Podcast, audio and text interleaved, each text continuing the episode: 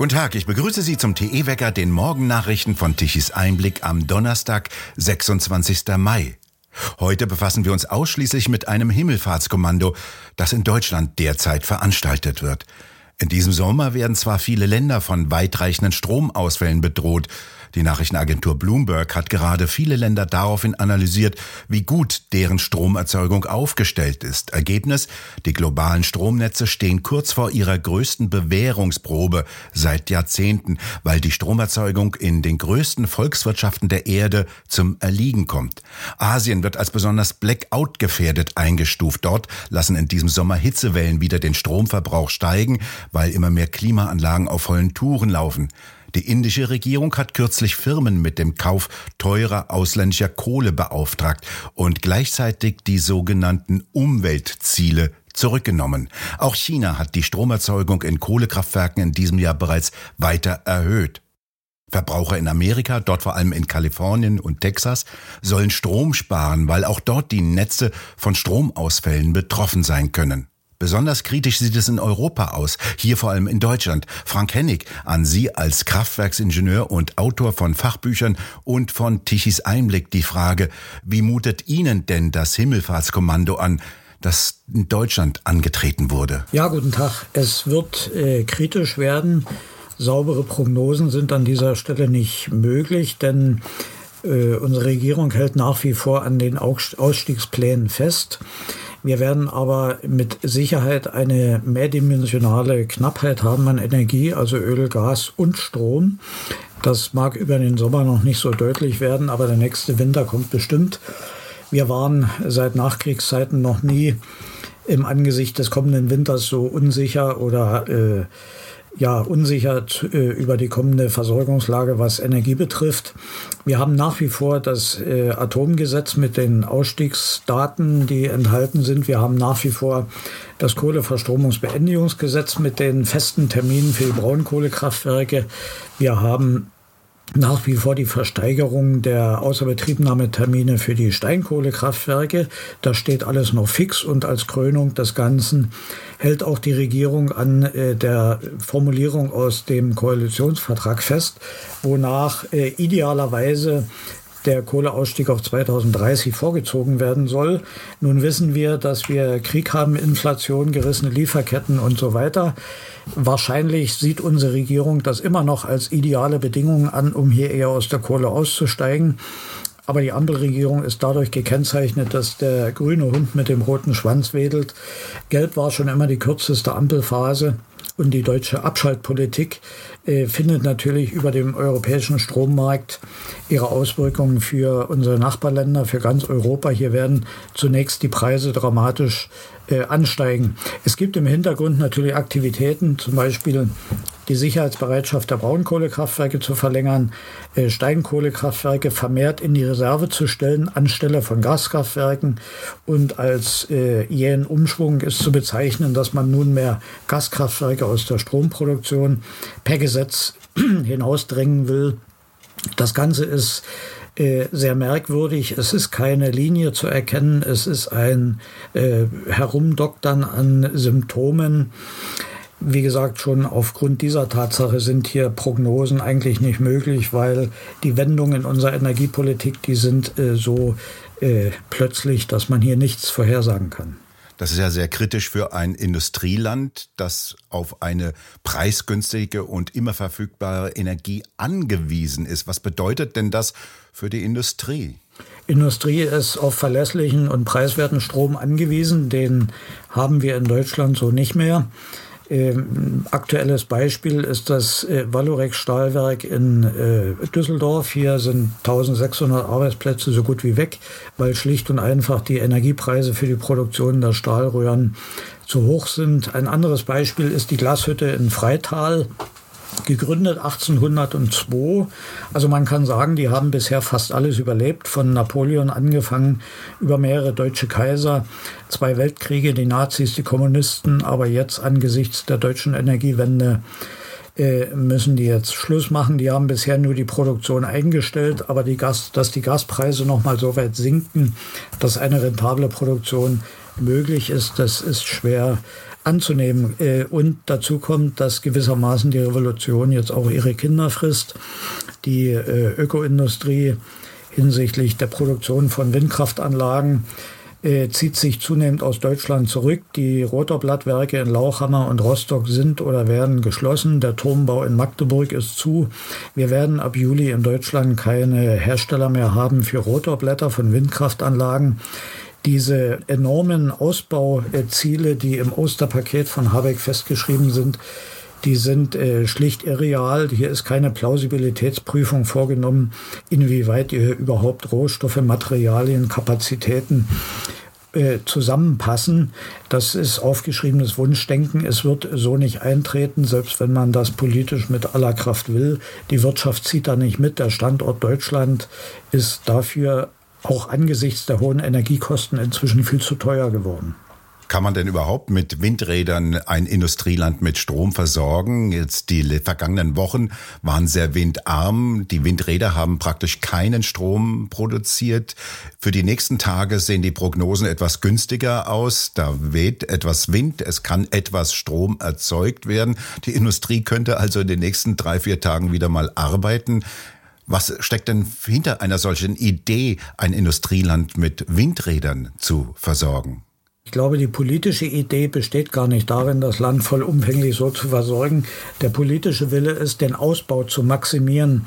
Bei der letzten Anhörung im Deutschen Bundestag zum Thema äh, Windenergie auf See und Änderung des EEG, da hat es die Vorsitzende des BDEW Frau André so auf den Punkt gebracht, der Ausbau der Erneuerbaren soll nach Potenzial erfolgen, nicht nach Bedarf. Und damit äh, sieht man, wo das politische Ziel äh, liegt, nämlich de, den Gewinn der entsprechenden Ökobranchen zu maximieren. Und man hofft, dass nebenbei irgendwie die Versorgungssicherheit erhalten bleiben möge. Man weiß aber, es gibt nicht die erforderlichen Umfänge an Speichern. Heute ist auch keine qualifizierte Speicherdiskussion mehr möglich. Es wird nur noch Wasserstoff gerufen, aber jeder weiß, dass wir den Wasserstoff äh, erst ab 2030 haben werden und da noch nicht in den Umfängen, äh, wie wir ihn bräuchten. Also die Vollversorgung des Landes über Wind und Solar ist eine Illusion. Dazu gibt es auch ausreichende Rechnungen. Ähm, der politische Wille ist ein anderer. Er hat weniger mit der Wohlfahrt des Landes zu tun, sondern mit einer Umverteilung von Geld und mit einer Abschaltung der Industrie hier in Deutschland unter dem Vorzeichen Deutschland solle Klimaziele einhalten. Ist, wie real ist denn überhaupt ein solches Ziel?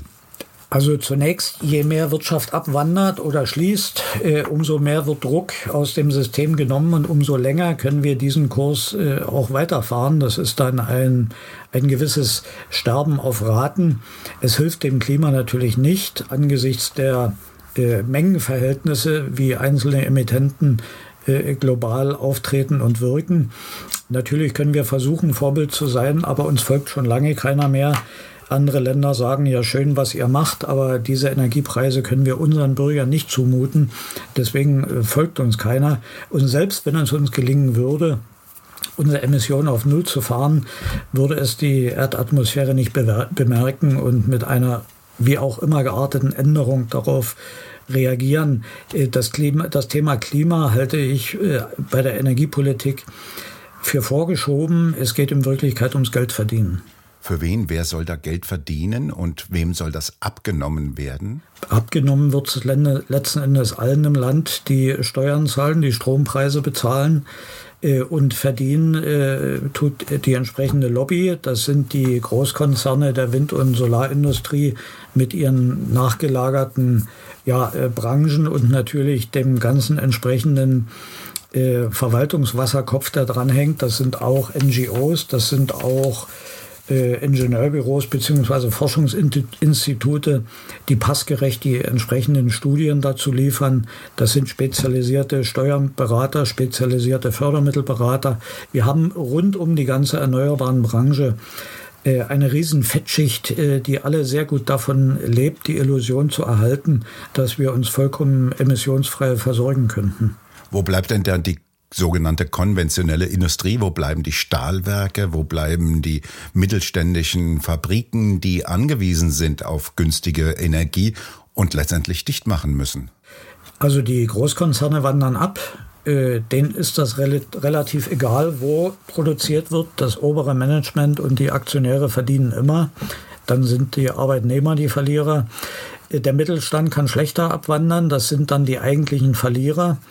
Das sind aber auch die, die sich heute wenigstens eindeutig positionieren und äh, Widerstand zeigen, während äh, die, Groß äh, die, die Manager der großen Unternehmen eher politisch korrekt handeln und die Energiewende begrüßen, äh, wieder besseren Wissens. Gesagt wird ja, dass ein europäischer Strommarkt entstehen soll. Äh, Kupferplatte Europa ist das Stichwort. Und gehofft wird ja, dass wenn Strommangel hier ist, dass der aus Frankreich kommen soll, zum Beispiel. Doch gerade Frankreich hat sehr viele Kernkraftwerke gerade abgeschaltet. Können wir denn davon überhaupt Strom bekommen? Also der Stromhandel hat in den letzten Jahren erheblich zugenommen. Der funktioniert auch, keine Frage. Die äh, spannende Frage ist, was passiert bei Mangelerscheinungen. Äh, dieses äh, europäisch verknüpfte Netz äh, dient ja auch dazu, sich gegenseitig zu helfen, auch in kritischen Situationen. Nun hat Frankreich zwar prinzipiell eine solide Basis mit den 59 Kernreaktoren, aber man hat hier offensichtlich die Instandhaltung, die Modernisierung vernachlässigt. Deswegen der Stillstand etwa der Hälfte aller Reaktoren derzeit. Das mag sich zum Winter dann wieder auflösen. Aber äh, die Frage, ob wir jederzeit genug Strom auch importieren können, den wir an einem nebligen, kalten äh, Wintertag auch brauchen, die Frage ist noch nicht geklärt. Dazu kommt, dass das regional natürlich sehr unterschiedlich ist. Die erste Zone, in der wir äh, Mangel im Stromnetz spüren werden. Das wird Bayern sein und generell Süddeutschland. Und dann macht es zum Beispiel keinen Sinn, aus Polen Strom zu importieren, weil die Leitungen von Nordosten nach Südwesten dann ohnehin schon äh, voll sind.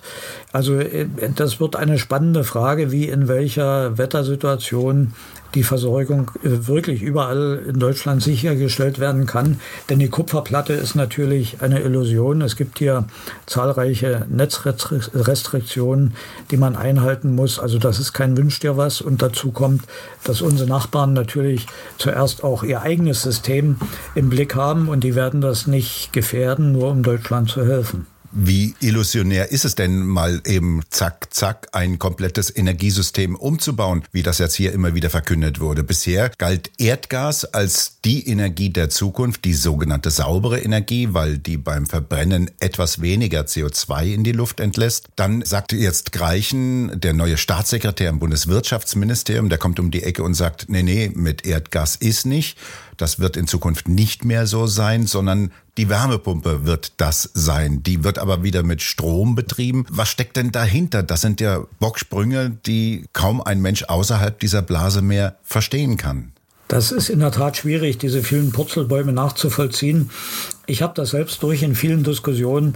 Immer wenn man äh, gefragt hat, wo denn der Strom herkommt, wenn zu wenig Wind anliegt oder zu wenig Sonne, dann wurde gebetsmühlenartig vorgetragen, dass wir dann schnelle, hochmoderne, flexible Gaskraftwerke haben würden. Das ist jetzt wie ein Kartenhaus in sich zusammengestürzt und der nächste Ansatz war, wir gehen ohne Brückentechnologie Gas von der jetzigen Energiewelt sofort über in die Wasserstoffwelt, was an sich schon mal eine Illusion ist. Und äh, selbst äh, das scheint dem Staatssekretär Greichen nicht zu reichen. Äh, er macht jetzt schon oder versucht schon die Pläne festzunageln für das Jahr 2045, wo man angeblich auch das Gas nicht mehr braucht. Und die Stadtwerke sollen schon mal beginnen, den Rückbau der Gasnetze zu planen. Das ist grober Unfug, aber letzten Endes getrieben durch den äh, Drang, auch jeden Rückweg abzuschneiden, also Gasnetze äh, demontieren, verschrotten, dann kann man auch nicht mehr umdrehen. Und dann hat man natürlich das Argument bei der Hand, dass man Strom nehmen muss und dass dann Wind und Sonne halt völlig alternativlos sind. Also ist ein weiterer Schritt in Richtung den exzessiven Ausbau von Wind und Solar als völlig alternativlos darzustellen. Es ist äh, völlig der falsche Zeitpunkt, zum einen sowas anzuregen. Ich weiß auch nicht, was Herr Habeck dazu sagt, denn er ist ja im Moment anders unterwegs, eher realpolitisch. Aber äh, es ist vollkommen aus meiner Sicht irreal, Und es zeigt, dass diese jähen Wendungen, Purzelbäume äh, daher rühren, dass es keinen Masterplan gibt, keinen festen Plan, denn mit der Abhängigkeit von Wind und Solar geraten wir in die nächste Abhängigkeit. Wir wollen uns von Russland lösen, geben uns, begeben uns aber dann in die Abhängigkeit von China, denn mehr als 50 Prozent des Materials für die Windkraftanlagen und über 90 Prozent für die äh, Solarzellen und die Vorprodukte kommen aus China. Und wenn es einen Konflikt geben würde um Taiwan, um die neue Seidenstraße oder um Menschenrechte und die Chinesen würden sagen, also wir behalten jetzt mal die chinesischen Erden, äh, die, pardon, die seltenen Erden und schicken die nicht nach Europa, dann klappt das nächste grüne Kartenhaus zusammen. Ganz abgesehen von der Tatsache, dass die äh, Wind- und Solartechnologie die Versorgungsaufgabe eben nicht erfüllen kann, weil wir bräuchten dann auch die entsprechenden großen Speicher, die nicht absehbar sind. Die gibt es überhaupt nicht. Wir halten uns ja das nächste Problem auf. In Baden-Württemberg gibt es schon eine Solardachpflicht. Auf die Hausdächer müssen Solarzellen draufgebappt werden. Das ist ja das Sondermüllproblem von morgen. Wurde das schon mal irgendwo bedacht? Im Moment geht man davon aus, dass die Photovoltaikzellen auch länger als 20 Jahre halten. Die verlieren dann sicherlich etwas an Leistungsfähigkeit, aber im Gegensatz zu Windkraftanlagen kann man die einfach liegen lassen zunächst, dann stören die nicht. Die muss man nicht abbauen. Es gibt auch Technologien, die wieder zu demontieren, auch mit äh, Rückgewinnung der Materialien ob das in jedem Fall erfolgreich ist, um das hundertprozentig umweltneutral oder umweltfreundlich zu machen, gerade hinsichtlich der Schwermetalle und Cadmium und so weiter, die größere Gefahr ist, dass bei Hagelschlag, äh, also wenn Module zerbrechen, dass dann Regenwasser eindringt und diese Schwermetalle auswäscht und die dann in die Umgebung gelangen. Aber äh, daran äh, denkt heute noch keiner. Die Solardachpflicht treibt natürlich weiter die Baukosten. Wir haben heute schon über 20.000 Bauvorschriften in Deutschland. Äh, die wenigsten können sich inzwischen leisten, äh, ein eigenes Haus zu bauen. Und wenn man das so weiter treibt, dann kann sich das künftig im Grunde überhaupt niemand mehr leisten oder es wird extra subventioniert. Äh, das würde dann wieder passen zu dem generellen Übergang, den wir gerade erleben, weg vom freien Markt hin zu einer staatlich organisierten Planwirtschaft. Abschließend lassen Sie uns doch noch etwas spekulieren. Wie geht's weiter? Wie ernsthaft sind denn diese kruden Vorstellungen überhaupt? Glauben Sie, dass das jetzt hier realisiert wird? Und wenn ja, wie sieht dann die Zukunft Deutschlands aus? Also von dem, was man sich jetzt vorgenommen hat, wird nichts realisiert werden, jedenfalls nicht annähernd in der Größenordnung, wie das vorgesehen ist. Die nähere Zukunft, also ich staune immer wieder, dass hier über Jahreszahlen diskutiert wird, 2030, 35, 38, 45. Wir wissen aber nicht, wie wir über die nächsten beiden Winter kommen. Und da äh, ist ganz entscheidend die Frage, bleibt der Gasbezug uns erhalten oder wird das Gas auch noch abgedreht? Dann wird das natürlich ganz hart. Äh, wir haben dann diese mehrdimensionalen Mangelerscheinungen und Gas soll jetzt aus dem Stromsystem rausgedrückt werden. Aber es ist ja für die Industrie, für die Verpackungsindustrie, für die Behälterglasindustrie, für die chemische Industrie ist es fundamental. Also ein akuter Gasmangel würde unsere Infrastruktur in Summe bis hin zur Lebensmittelversorgung drastisch gefährden. Es würde ja Arbeitslosigkeit befördern. Am Ende weitgehend Armut. Es kann äh, am Ende dazu führen, dass es nicht nur Schlangen gibt vor den Supermärkten, sondern dass es auch Verteilungskämpfe gibt, im schlimmsten Falle auch innere Unruhen. Aber das wollen wir nicht hoffen. Aber die Prognosen, jetzt an dieser Stelle eine Prognose zu wagen, was im nächsten oder übernächsten Winter sein wird, äh, das ist völlig unmöglich. Äh, Herr Habeck fährt auch nur auf Sicht. Das machen auch alle Unternehmer, alle Firmen. Keiner investiert mehr. Alle versuchen irgendwie nur weiterzufahren. Äh, aber die hochfliegenden Ziele, was wir dann alles nach den 30er Jahren erreichen wollen, die werden so mit Sicherheit nicht eintreten. Das ist ja unterm Strich eine Zerstörung eines Industrielandes, die Vernichtung von Vermögen in Milliardenhöhe. Damit stellt sich langsam die Frage auch nach der Verantwortlichkeit. Wen muss man denn irgendwann mal zur Verantwortung für diesen ungeheuren Schaden ziehen? Und vor allem, wer könnte dies denn dann tun? Ja, das ist eine Frage. Ab irgendeinem Punkt geht dann politische Verantwortung auch in strafrechtliche über. Alle entscheidenden Personen haben einen Amtseid geleistet. Jetzt könnte man noch darüber spekulieren, inwieweit ist ihr Handeln fahrlässig oder inwieweit äh, kann man das auch schon als vorsätzlich bezeichnen, wenn man im Angesicht eines akuten Mangels, der wirklich alle Lebensgrundlagen betrifft, dann immer weiter noch abschaltet. Das ist eine Frage, die mm, ja juristisch möglicherweise aufzuarbeiten wäre. Wer das tatsächlich machen kann oder würde, weiß ich nicht. Ich glaube nicht, dass das Bundesverfassungsgericht hier der richtige äh, ja, das richtige zuständige Gericht wäre, was auch entsprechend unbeeinflusst mh, Urteile fällen könnte. Aber ich habe immer noch eine Resthoffnung auf politische Vernunft. Wenn der Druck äh, größer wird, entscheidet man sich vielleicht doch noch zu der einen oder anderen richtigen Entscheidung. Angesichts dieses Himmelfahrtskommando ist es ja erstaunlich ruhig in der Bevölkerung. Da schaut ihr dazu.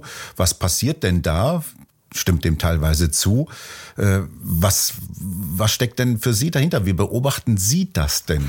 Also ich glaube, hier ist in der Bevölkerung schon ein, ein breiter Fatalismus eingetreten.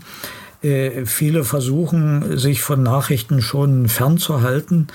Äh, ursächlich ist natürlich auch dieser unsägliche Krieg, der auch bei uns die, die Menschen belastet. Die Gefahren der Eskalation sind ja real, die kann man auch nicht wegreden. Aber äh, viele wissen, dass dieser Kurs nicht erfolgreich sein wird. Sie sind aber müde, irgendwelche ergebnislosen Diskussionen zu führen. Und das endet oder es zeigt sich auch daran, wie bei den Wahlen in NRW, dass die Wahlbeteiligung sinkt, weil die Leute sagen, ich will damit nichts mehr zu tun haben und ob jetzt SPD oder CDU äh, gewinnt, am Ende ist das äh, hinsichtlich der Folgen völlig egal, also gehe ich da auch gar nicht hin. Äh, ich glaube, das ist Fatalismus und äh, die Menschen ziehen sich äh, in ihre Ecken zurück. Das ist ähnlich wie in der realsozialistischen DDR. Da haben die Menschen auch überwiegend in Nischen gelebt und haben versucht, die Ideologie nicht an sich ranzulassen. Und ich glaube, ein ähnliches Erscheinungsbild haben wir heute wieder. Frau Kennig, vielen Dank für das Gespräch. Bitte. Und bei Ihnen bedanken wir uns fürs Zuhören. Weitere aktuelle Nachrichten lesen Sie regelmäßig auf der Webseite tichiseinblick.de und wir hören uns morgen wieder, wenn Sie mögen.